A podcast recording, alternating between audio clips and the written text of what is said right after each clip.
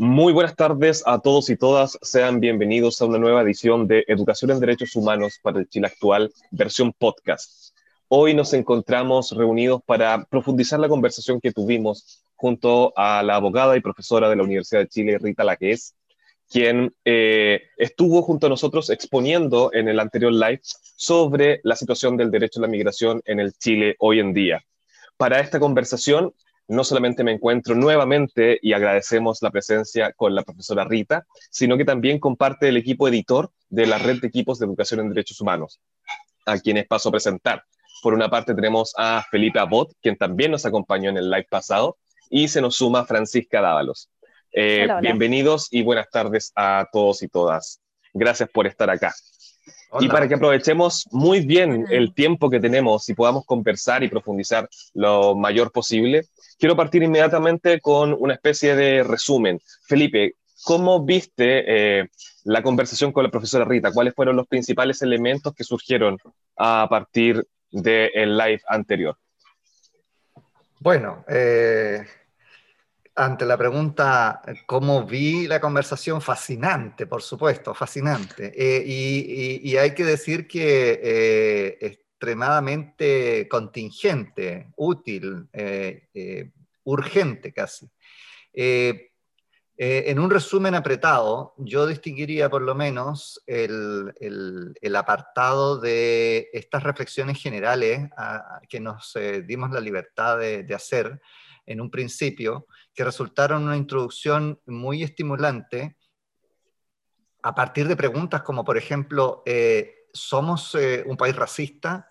Eh, ¿qué, qué, imagen, qué importancia, qué relevancia y qué base, fundamento tiene el fenómeno migratorio, hasta desde una perspectiva histórica? Eh, hicimos algunas eh, eh, reflexiones a partir de recuerdos de la historia del Chile republicano y a partir de eso también contrastes con la historia de la migración en los últimos dos siglos y si es que desde ese punto de vista algunas consideraciones que se podían hacer a tales fenómenos en aquella época podían estar presentes en la forma como entendíamos la migración actualmente. Eh, luego, en, un, contexto eh, más eh, jurídico-técnico, pero no menos importante, no menos interesante, la profesora nos acercó al examen de la coyuntura legislativa en que nos encontramos, dejando atrás una muy cuestionada ley que databa de la década del 70, un decreto ley nacido en dictadura, que era básicamente el eh, marco regulatorio de la migración en Chile hasta ahora. Y entonces eh, tuvimos ocasión de hacer una comparación tanto en lo que eh, describía, lo que prescribía, los déficits que presentaba la regulación entonces y los desafíos que nos plantea la entrada en vigencia de esta nueva normativa que hasta el momento, sin perjuicio de que es eh, ley vigente, eh, todavía estamos expectantes de su plena entrada en funciones, eh, atendido que requiere un reglamento que todavía tiene plazo para su redacción.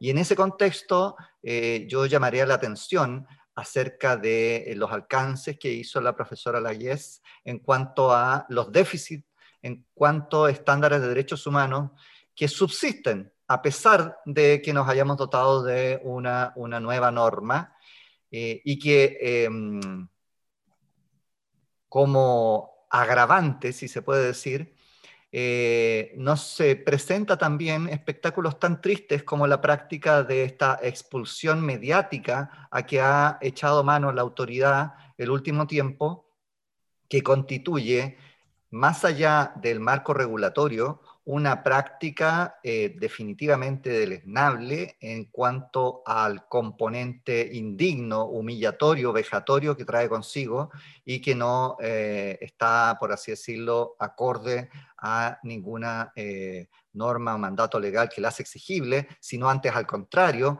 es definitivamente una vulneración de derecho, una vulneración a la dignidad de la persona y yo creo que eso es una cuestión eh, muy, muy importante que tengamos presente y seamos críticos al respecto.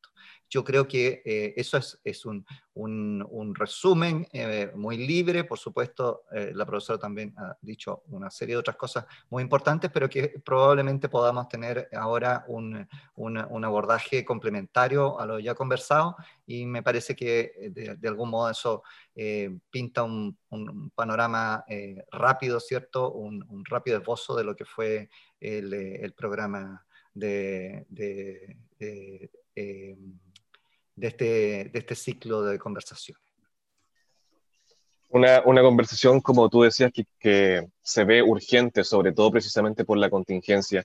Y entendiendo que uno de nuestros principales objetivos es entregar herramientas hacia quienes trabajan en docencia, quienes de una u otra forma van a participar de esta educación en derechos humanos. Eh, hay una cuestión que me llama mucho la atención, me preocupa, y el otro día escuchaba a, a un académico, eh, Luis Eduardo Taller, quien en una entrevista decía que existía una instrumentalización, que existía una criminalización de la migración en este momento. Y, eso, ¿cómo ven ustedes que se lleva en el fondo a la sala de clases, cuando hoy día en nuestras eh, escuelas vemos una alta tasa de alumnado que va siendo migrante, cómo eso se transforma, cómo esos eh, elementos simbólicos, no solamente lo horrible en la, en la, violación del derecho, sino que esta imagen que nos presenta la coyuntura, cómo ven que va a afectar precisamente al desarrollo de estas generaciones que están ingresando al sistema educacional chileno.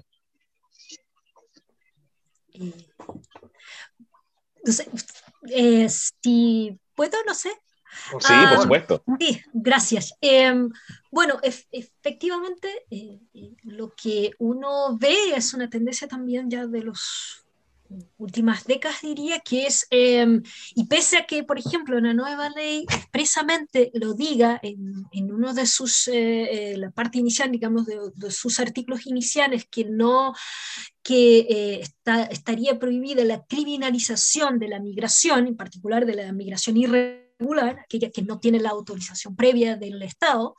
Eh, una vez más eso queda en la forma, pero después no se ve las prácticas, no hay un correlato, digamos, de esa afirmación o de esa declaración escrita en un texto legal con la práctica de los estados o de las autoridades.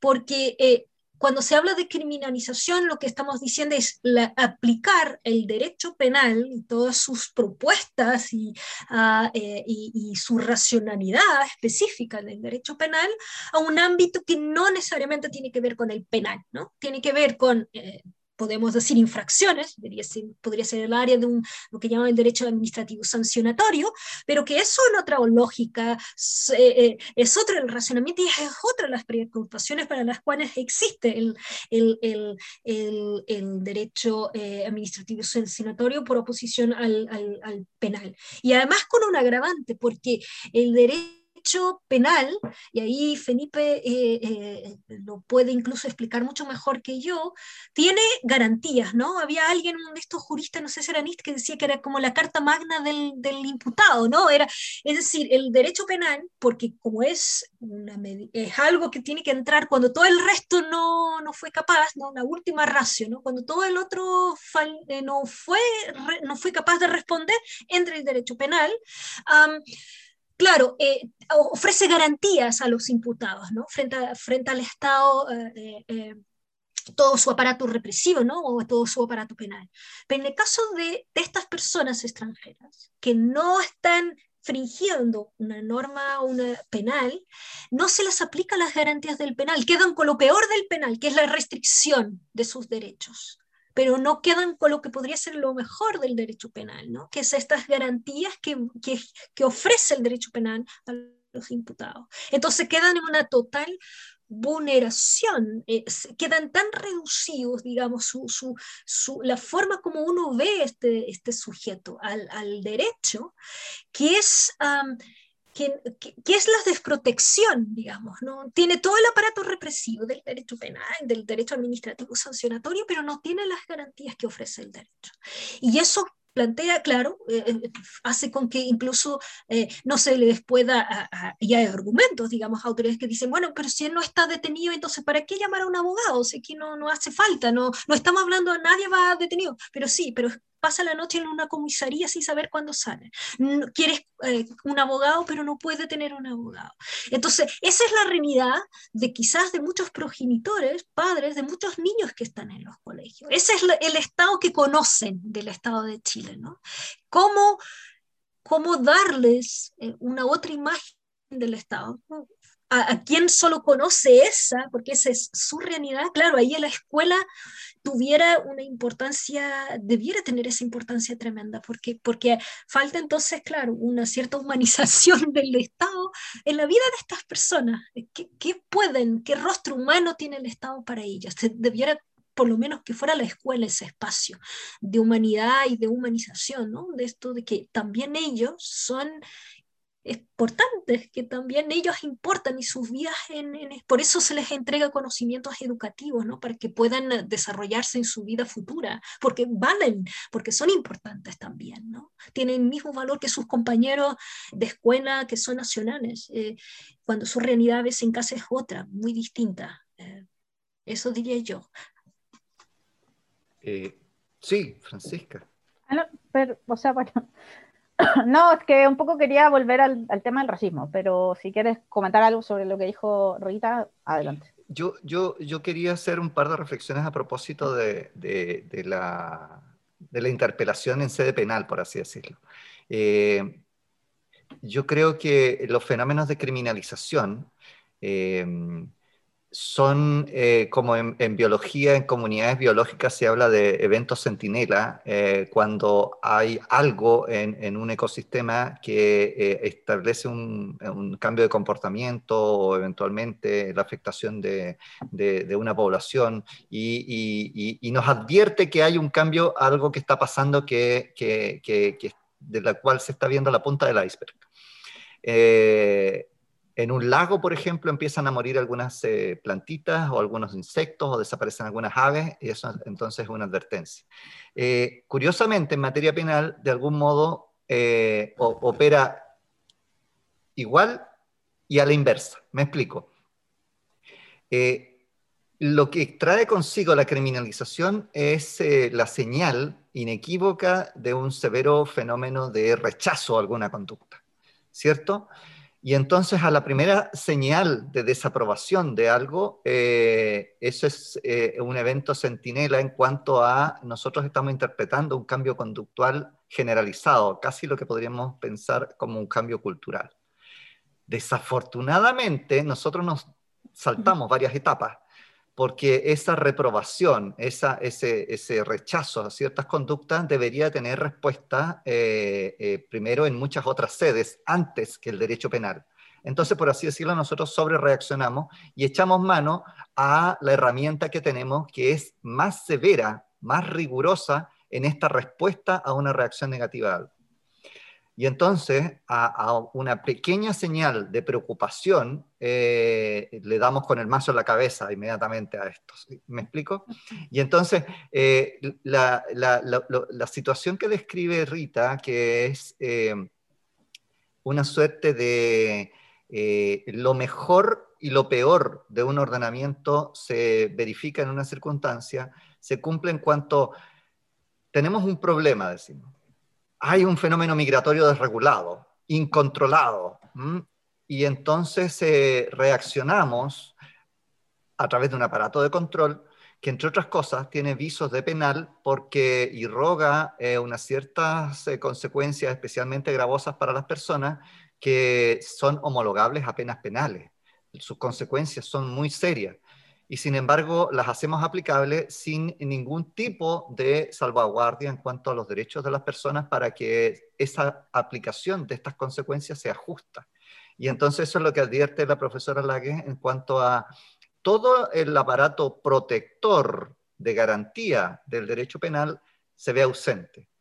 Sin embargo, todo el aparato punitivo, represor del derecho penal, se hace especialmente presente porque no solo es severa la respuesta, sino es extraordinariamente eficaz, es muy rápido, está la máquina muy bien aceitada para castigar. Eso en, el debate penal se ha tendido a denominar como un lugar común casi con la expresión derecho penal del enemigo una serie de circunstancias que eh, identifican a una persona que carga sobre sí eh, lo que es especialmente indeseable. Eh, y desde ese punto de vista, eh, nos olvidamos, ponemos entre paréntesis, en suspenso, de algún modo, lo que es el, el sistema penal convencional, que incluye fundamentalmente un fuerte aparato protector de las personas, porque recuerden que es la respuesta más severa y por ende para garantizar que no nos equivoquemos y castiguemos a alguien que no se lo merece, tenemos un montón de controles hacemos caso omiso de todos estos controles porque lo que nos preocupa es castigar y ojalá castigar lo antes posible. Y ese sujeto, de algún modo, es tenido como un sujeto especialmente enemistado con la sociedad porque las conductas que lleva a cabo se entiende que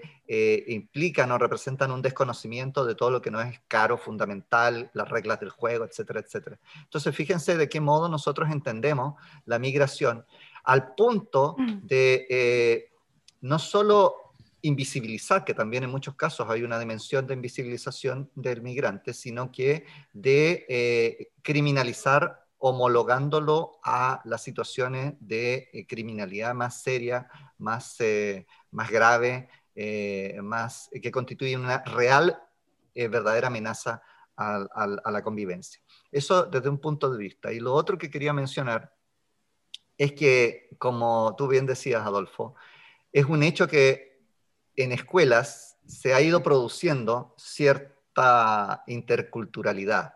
Hay creciente presencia de hijos de eh, personas extranjeras, migrantes, que se han ido progresivamente instalando en Chile, avecindados en Chile. Pero esa no es la realidad de, muchas eh, escuelas. Eh, de hecho, es una realidad que se hace especialmente presente en cierto tipo de escuelas.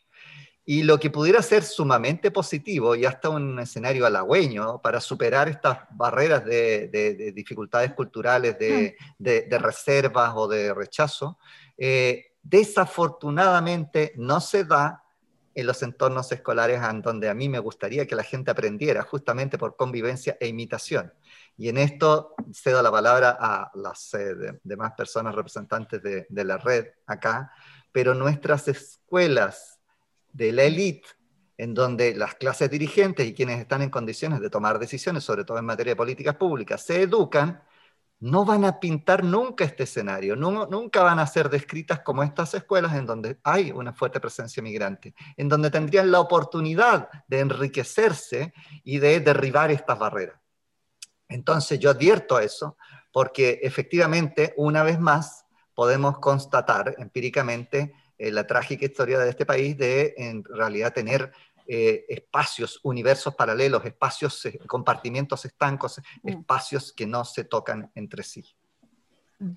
Un poco retomando esta idea, esa idea, Felipe, y para volver al tema del racismo, me parece que, claro, estamos como reviviendo, o nunca la dejamos de vivir, la maldición de Malinche, ¿no? Que precisamente dice, nos siguen llegando rubios, les abrimos la puerta y los tratamos de amigos, pero si llega eh, cansado, dice el indio de andear la sierra, que podemos cambiar indio, bueno, ya no ocupamos esa terminología, pero la persona de pueblo originario por un haitiano, venezolano, colombiano, digamos, lo vemos como extraño por su tierra. Y en este sentido, eh, Rita comentaba efectivamente en, la entrevista en el live que el, el racismo es un tema estructural, ¿no? Un tema estructural y siempre me acuerdo de un canal de televisión en Argentina que se llama Crónica TV, que es muy populista, digamos, y demagógico. Y hubo un accidente en un barrio que se llama Flores, que es un barrio popular en, Buenos Aires, y el titular decía, mueren dos personas y un boliviano, ¿ya? Eh, entonces, bueno, siempre, luego ya es una referencia tipo meme, pero en el fondo, digamos, el rol de los medios de comunicación, en construir precisamente eh, esa, esa diferencia entre el nosotros otros, que es un poco a lo que remitía eh, Felipe, ¿no? Eh, y, la profesora Rita ya lo dijo, ¿no? O sea, ¿qué, qué cosa más rica que un país sea más diverso culturalmente, ¿no? Em, en todo sentido, ¿no? Eh, pero precisamente el racismo viene a establecer esa diferencia entre esos otros que no pertenecen socialmente a la comunidad política, social, cultural en la que estamos. Y ahí, claro, retomar el concepto de la interculturalidad, pero eh, me parece que esa, la dimensión de clase que, que, incluye Felipe es demasiado pertinente, es verdad, pero claro, en, en, los colegios de elite vienen los rubios, ¿no? los rubios que llamamos amigos, eh, y en la, en la, educación pública eh, llegan el indio, entre comillas, este, este nuevo extranjero que es, es latinoamericano, de la Yala, etc. y en ese sentido, digamos, la interculturalidad debe ser pensada en las escuelas o en los, los liceos, digamos, en el, en el sistema escolar. No como políticas culturales de la diferencia que se que se manifiesten, por ejemplo, en, bueno, bailemos todos los bailes latinoamericanos en determinada fecha, o pintemos todas las banderas de los países de, de, los compañeros, compañeras que están en, la escuela, sino, digamos, cómo, cómo incorporamos otras epistemologías en este, en este discurso, ¿no? Un poco a lo que Catherine Walsh llama, que una, una académica de la teoría de, teoría de colonial, digamos, cómo llama, o sea, llama esta interculturalidad, entendiéndola precisamente como una pluriversalidad, ¿no? como una pluralidad de discursos que eh, implica eh, la incorporación de otras epistemologías, ¿no? Eh, y donde la, como la, la, hegemónica ya no establece la vara de lo que se define o de lo que define que unos pertenezcan y tengan más derechos que otros que estén afuera y, y, tengan menos, ¿no? Sí, o sea, eh, bueno, eh, me parece, eh, y tomando algunos puntos que, que, Francisca y Felipe acaban de, mencionar, que me parecen que es quizás el centro de todo, muchas veces estas discusiones que, claro, las podemos disfrazar de, de cuestiones políticas o, jurídicas, pero que en el fondo tienen que ver con esto, ¿no? Que es hay personas a las que vemos como personas y hay otras que vemos como objetos. Porque incluso esos, eh, eh, esa segregación que mencionan ustedes de, eh, que en los colegios de NIT van, claro, pueden ir extranjeros, pero son hijos de diplomáticos o de empresarios de multinacionales, sirven igual como una instrumentalización, porque sirven para reafirmar mis prejuicios porque están ahí cumpliendo también ese rol, ¿no? Eh, de, de, que yo atribuyo a ellos, ¿no? Rubios o de piel clara, ciertas características eh, eh, que, reafirman lo que yo pienso de los blanquitos y de los morenitos. Y, claro, y nunca llega a ser ni multiculturalidad ni interculturalidad, porque eso implica la diversidad, porque en el fondo si ellos sirven para reafirmar mis prejuicios es porque yo los encuentro igual a mí, y entonces son iguales a mí y son, son como yo. Entonces no hay, no hay, no hay, no hay eh, en rigor diversidad. La diversidad tiene que, o existe cuando el otro que no es un objeto, es un sujeto, es una persona, me confronta. Incluso me puede apuntar el dedo, hacer ver, aunque inconscientemente, si uh, que las estructuras mentales que yo tengo están correctas o incorrectas, lo que yo, eh, que la forma de vivir, es decir, que me hace creer que la forma de vivir, la que yo vivo, no es la única. Es una entre varias posibles y que son legítimas esas, esos mundos posibles, esas vidas posibles, ¿no? esas vidas humanas. Y eso eh, eh, implica cuestionar el objeto, si en cambio yo el otro lo veo como un objeto, nunca yo hago esa discusión o interpelación a mí misma. Eh, y el racismo sirve para eso, para que yo solo me vanide a mí mismo y a mi forma de pensar. Aquí, claro, el derecho puede tener... Uh, un, rol y este principio de igualdad que, aparece porque implica que efectivamente eh, eh, eh, esta distinción no cabría el racismo porque dentro de esta igualdad hay sujetos y nunca una persona puede ser un objeto. Porque cuando vemos esto que mencionábamos incluso en la entrevista de las expulsiones con este, todo este show y todo esto, es que esas personas con esos trajes y todo eso ya no son personas, son esos objetos, que en el fondo ellos son la sanción, es como yo los veo. Los, los, transformamos a ellos, a esos extranjeros expulsados, en la sanción, para que todo el mundo vea qué es lo que significa incumplir la legislación migratoria en Chile. Entonces, si ellos se convierten en sanción de ese delito que es la migración, entonces ellos no son personas ellos no pueden serlo. les desnudamos, le retiramos esa dignidad. Por eso aquello es vejatorio, por eso aquello es humillante, inhumano, porque no les hemos desprovido de esa condición que tenemos. Que no podemos, no podemos hacerlo, porque hoy lo hacemos con extranjeros, podemos hacerlo con pobres, con personas con discapacidad, podemos hacerlo con todo aquel o aquella a los que efectivamente no validamos su forma de vida, porque no es la que nos corresponde. que entendemos la, la, la, la, correcta, digamos. Entonces, eh, claro, podemos correr el riesgo que las escuelas públicas pública, como ustedes dicen, ahí sí se trata de hacer esa interculturalidad o hay esa preocupación, pero que en el resto, eh, donde está el poder, su educación siga siendo como para la élite en el siglo XIX, o sea, no haya cambiado su forma de pensar. Eh, eh, y, claro, eso es fomento de tensión y de conflicto, ¿no? Y, y, además la interculturalidad tiene que ser, creo yo, bilateral, porque tampoco puede ser esta cosa de folclorización del extranjero, que nos pongan vestiditos de guaso, con esos vestiditos la señora comiendo eh, chicha con empaná. O sea, perdónenme el chilenismo, quizás, no, porque entonces, ¿qué es lo que define ser extranjero, eh, chileno? Es que le gusta la chicha y la empanada, eh, que celebra el 18 de octubre, es decir, porque en la respuesta de lo que es ser chileno, quizás descubramos que también significa ser extranjero, ¿no? Porque, ¿qué somos nosotros, ¿no? Los, chilenos o tener esa nacionalidad. Eh, ¿Cuán relevante eso nos define nuestra identidad? Y cuán abierto puede ser significar chileno. Es decir, yo dejo de ser chileno porque me gusta cosas que vienen de afuera, porque me no sé. Eh, esas son quizás las reflexiones que, y ahí en la educación es donde tienen espacio. Eh, no, no, no, no, es otro lugar, diría yo. Recuerda la pregunta que le hiciste, Francisca, a la profesora, en torno al rol de la educación eh, eh, eh, frente al, tema de, la discriminación y la posibilidad eventualmente, como lo planteaba una participante a través del foro, de erradicar si fuese posible eventualmente, ¿cierto?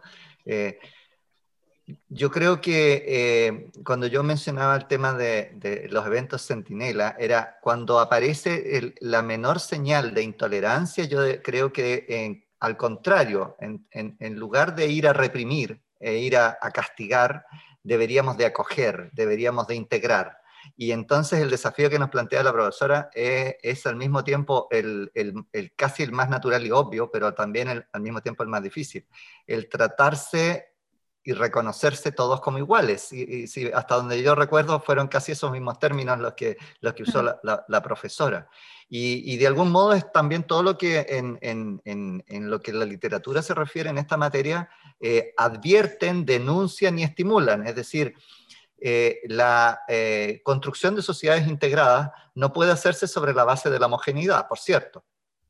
Y los modelos políticos tampoco pueden ni siquiera construirse sobre la base de la tolerancia, ya que la tolerancia apenas constituye mínimos para no eh, desarrollar un conflicto abierto. Recuerden que teoría de la, la, idea de tolerancia aparece en la teoría política desde, desde antes de la Revolución eh, Francesa, eh, a propósito eh, del, debate en torno a los eh, protoderechos, como la libertad de conciencia, la libertad de pensamiento social, la libertad religiosa, en donde si no había tolerancia la gente se mataba una a otra.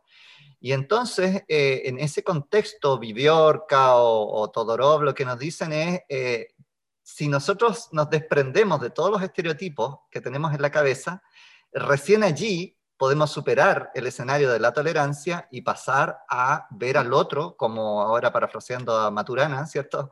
Que, al que hemos estado recordando estos días, de pronto nos encontraremos rodeados de legítimos otros, porque todos mm. serán iguales en dignidad de derechos, ¿cierto? Como dicen los instrumentos de derechos humanos también, eh, y, eso constituirá al mismo tiempo que una herramienta eh, la, barrera de protección para hacerle daño al otro. Lo que también mm. mencionaba la profesora Rita, cuando yo desconozco al otro, lo instrumentalizo, lo convierto en un objeto, me es relativamente fácil Suena terrible decirlo, pero de hecho en materia de tortura eh, opera de ese modo. Yo despersonalizo al sujeto, deja de ser sujeto, deja de tener dignidad y derechos, y entonces me es fácil agraviarlo, me es fácil humillarlo, eh, me es fácil violentarlo. Mm. Y ese es un enorme desafío en materia de educación. Eh, en materia de educación, cuando pensamos que eh, la tolerancia a la diversidad en el medio nacional yo creo que es relativamente baja. Tenemos tantas manifestaciones de tan diversa tolerancia, intolerancia a todo tipo de diversidad, desde cuestiones de clase, de, realidades socioeconómicas, hasta, por cierto, los elementos raciales que han salido aquí, que, es difícil que eh, los proyectos educativos y las escuelas se constituyan en un, espacio impermeable a todo eso y no se reproduzcan dinámicas de intolerancia también eh, al interior eh, de las escuelas. Entonces, es, es, un tremendo desafío en materia educativa. Mm. Quiero, quiero que para, ir cerrando plantear un, un, un último tema. Hemos hablado mucho de esta idea de una discriminación estructural de esta idea de que el racismo es una representación de esta otredad, que la construcción de quienes somos se ha hecho en, en una diferencia hacia el resto. Y por supuesto que la institucionalidad tiene mucho que decir con respecto a esto, tanto de cómo vamos haciendo un framing a través del discurso por los medios de comunicación, pero también cómo se va aplicando eh, las instituciones en nuestro país. Y, se me viene inmediatamente a la cabeza lo ocurrido, por ejemplo, con eh, los pueblos originarios y la aplicación de la ley antiterrorista, donde hemos visto precisamente al derecho penal eh, atacando y, de manera casi exclusiva a, un grupo humano, y de hecho la, la, Corte Interamericana con el caso Norín Catrimán así, así lo demostraba. Pero en esta eterna pregunta en las ciencias jurídicas sociales, el top-down o el bottom-up, pensando en que en este fin de semana tenemos elecciones para eh, establecer la nueva eh, constitución a partir de sus constituyentes. ¿Cómo creen que una nueva institucionalidad podría aportar precisamente a, no sé si controlar es la palabra, pero por lo menos a aliviar este problema de la discriminación estructural que existe en Chile? ¿Cómo esta potencial nueva institucionalidad nos puede ayudar a subsanar estos conflictos que estamos viendo en este momento? pregunta difícil. Eh, no, o sea, eh, quizás pensar, bueno, si estamos en un momento constituyente, por definición significa que estamos en un momento en que estamos definiendo las reglas que nos vamos a dar a nosotros mismos para el futuro, ¿no? para los próximos años. Yo creo que tiene que pasar por eso, o sea, por, por la eh, conciencia de que el derecho y, y, así como en la vida, las reglas sociales, digamos, no son reglas que yo defino yo para el otro, sino que son reglas que yo defino para nosotros, para todos. Porque el problema de la legislación migratoria o incluso eh, eh, la que, el ejemplo que daba Adolfo, en el fondo lo que uno ve es que es, son ejemplos de reglas que hemos dado al otro, porque el otro es el indígena, ¿no? El, el que no es indígena frente al que es, el que es nacional frente al extranjero, el que no cometió delitos frente al otro, al que cometió, ¿no? Todo está construido en esa, en esa dualidad. El que hace las reglas está convencido que esas reglas no se le van a aplicar a él porque está convencido que él no va a estar en esas categorías, ¿no? Nunca va a estar en esa situación. Pero si consideramos que estamos en una comunidad política, jurídica, social, ¿no? Eh, en este territorio, Chile, esas reglas deberían partir, o sea, deberíamos partir de la idea que vamos a hacer reglas que vamos a aplicar a todos, a los, desde quien las hace hasta las generaciones que están por, por venir, por llegar. Porque eso nos, nos no nos hace olvidar de esa condición de igualdad, es decir, y nos hace introducir una lógica de humanidad, es decir, tenemos que hacer reglas que efectivamente las podemos cumplir porque si no es una autoprofecía cumplida. El problema de la legislación migratoria, o sea, el problema de la irregularidad migratoria es que las condiciones para el acceso a los estados, al, al país, son difíciles de cumplir. Por eso las personas entran en irregularidad, porque se han definido reglas para, unas, para, para personas que no las pueden cumplir porque no se quiere, porque la intención es que no las cumplan. Porque si están irregulares, yo encuentro un fundamento para expulsarlas, para hacer todas estas cosas que hago. Entonces, claro, por un lado afirmo que quiero que entren, ¿no? que soy abierta a la migración, que es muy favorable, muy positiva, pero lo después establezco unas reglas en que los que pueden ser migrantes para mí son muy pocos y ojalá tengan un determinado perfil.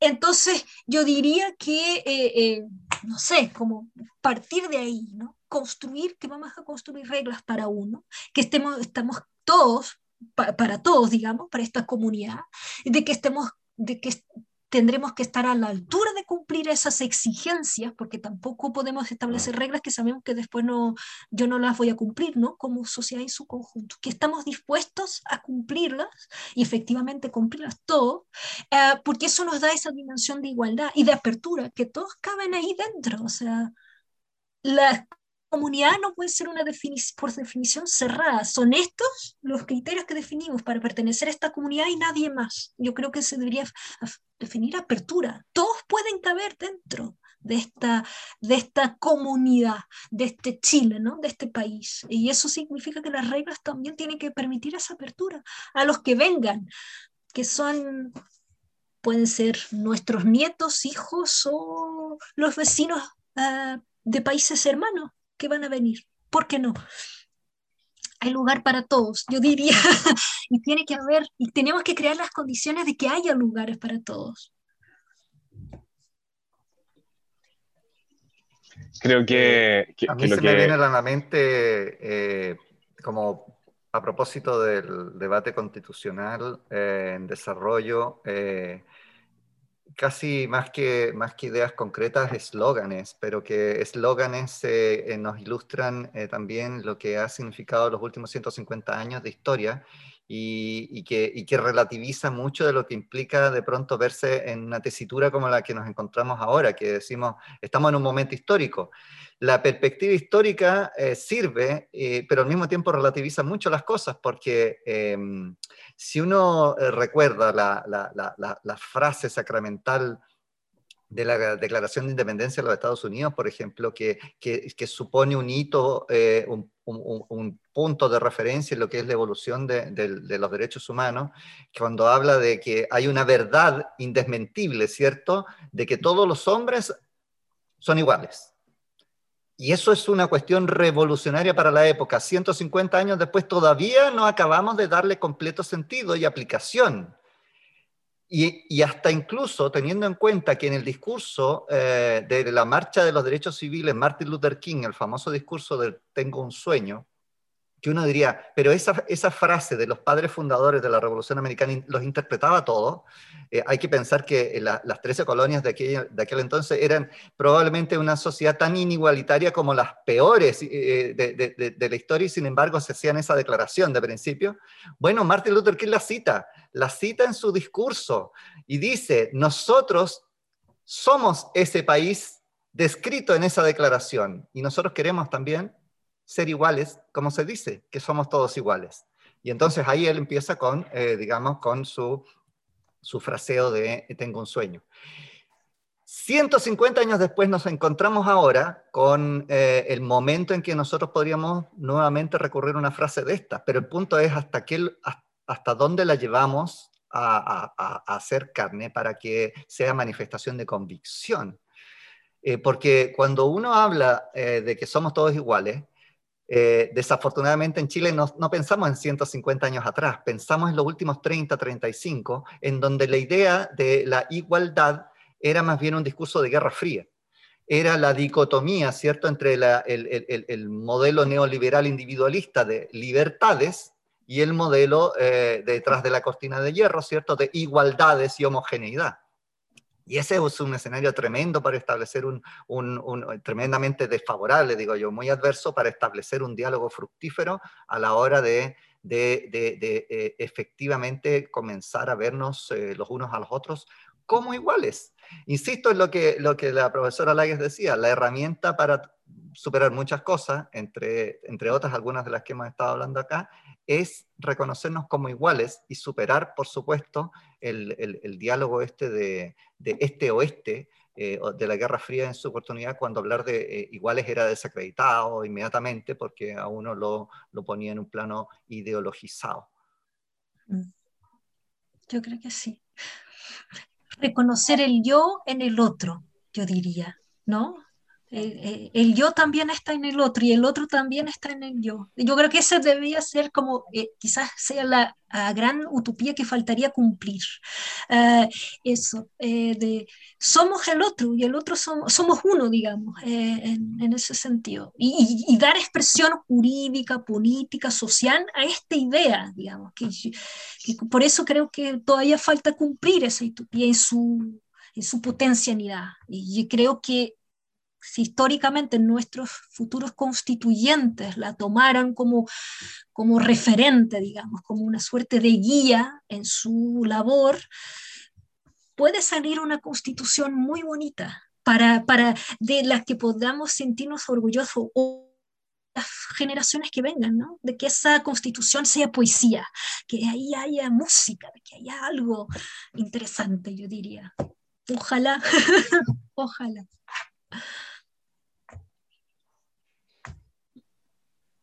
Yo solo iba a comentar algo que dijo Felipe, más bien de la, de la falacia ¿no? entre libertad e igualdad. Eh, o sea, como, como conceptos que excluyen. Parecieran inconciliables, pero en realidad no lo son, claro. Claro, me parece que Agustín Esquela, Esquella, no sé cómo se pronuncia, en uno de sus últimos libros justamente habla de, o, no sé en cuál, habla de esa falacia eh, y de que, digamos,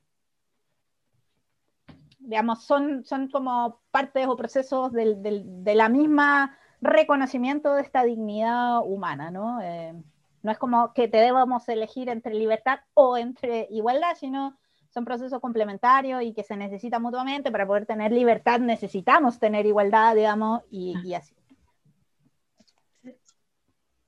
Efectivamente. Somos de muchos discursos dicotómicos excluyentes y eso es muy poco práctico.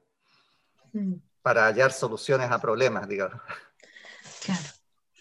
Porque además... Las miradas blanco y negro ya quedaron obsoletas también en este momento. Porque eso también es lo interesante en el discurso de los derechos humanos, es que ambos valores, la igualdad y la libertad, están presentes. No, una no anula a la otra. Puede que por veces puedan generar ciertos conflictos, pero el propio sistema jurídico, digamos, de derechos humanos, encontró herramientas para poder, sea la proporcionalidad, sea otras, eh, las formas de interpretación pro homine, etcétera, para poder resolver cuando esos conflictos ocurran, porque es posible, ¿no? La vida también es conflicto.